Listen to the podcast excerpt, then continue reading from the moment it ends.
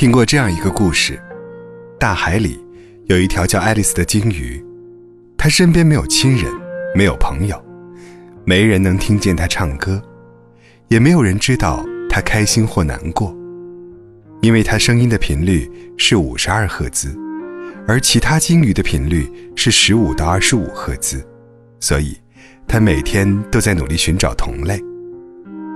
其实很多时候，我们都和爱丽丝一样孤独。小的时候上学，每天都和同学约好在路口见面，课间要一起去厕所和小卖部，放学回家就黏在爸爸妈妈身后，所以那个时候从来都不知道孤独为何物。长大之后开始一个人生活，慢慢意识到，在某些瞬间，人真的会孤单。麦当劳的冰淇淋经常做活动，第二个半价。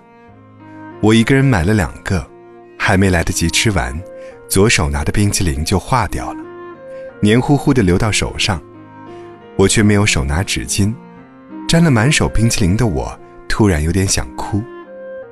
有天晚上突然变天，刮风下暴雨，我顶着大雨跑回家，打开门的那一刻，屋子里一片漆黑，没有灯，也没有声音。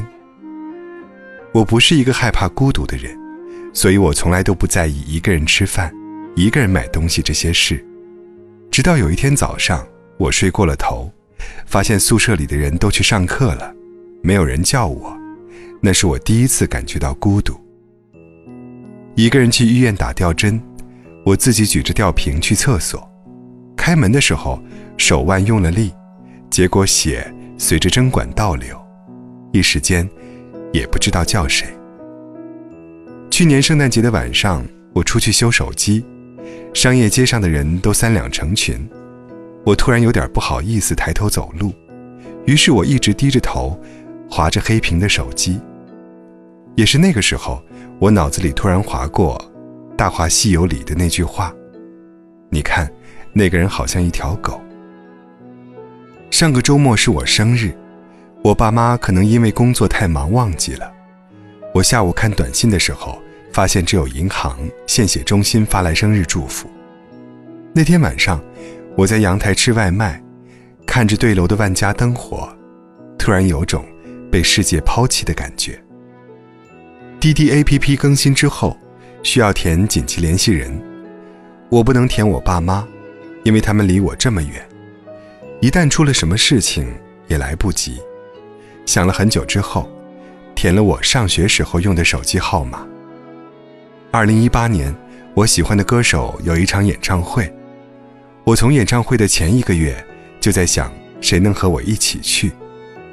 我把通讯录翻了好几遍，也没找到能一起去的人。后来，我一个人去看了演唱会。我特别努力的和大家一起挥荧光棒，也就忘记我是一个人来的这件事情。演唱会结束散场。我看着大家三两成群的哼着歌去打车，才发现，原来我还是一个人。有一天晚上，家里电闸坏了，维修的人第二天才能来。为了省电，我把手机的流量关掉了。第二天修好之后，我赶紧给手机插上电源，生怕错过别人的微信。结果发现，没有人找我。人类的悲喜并不相同。一千个人就有一千种孤独。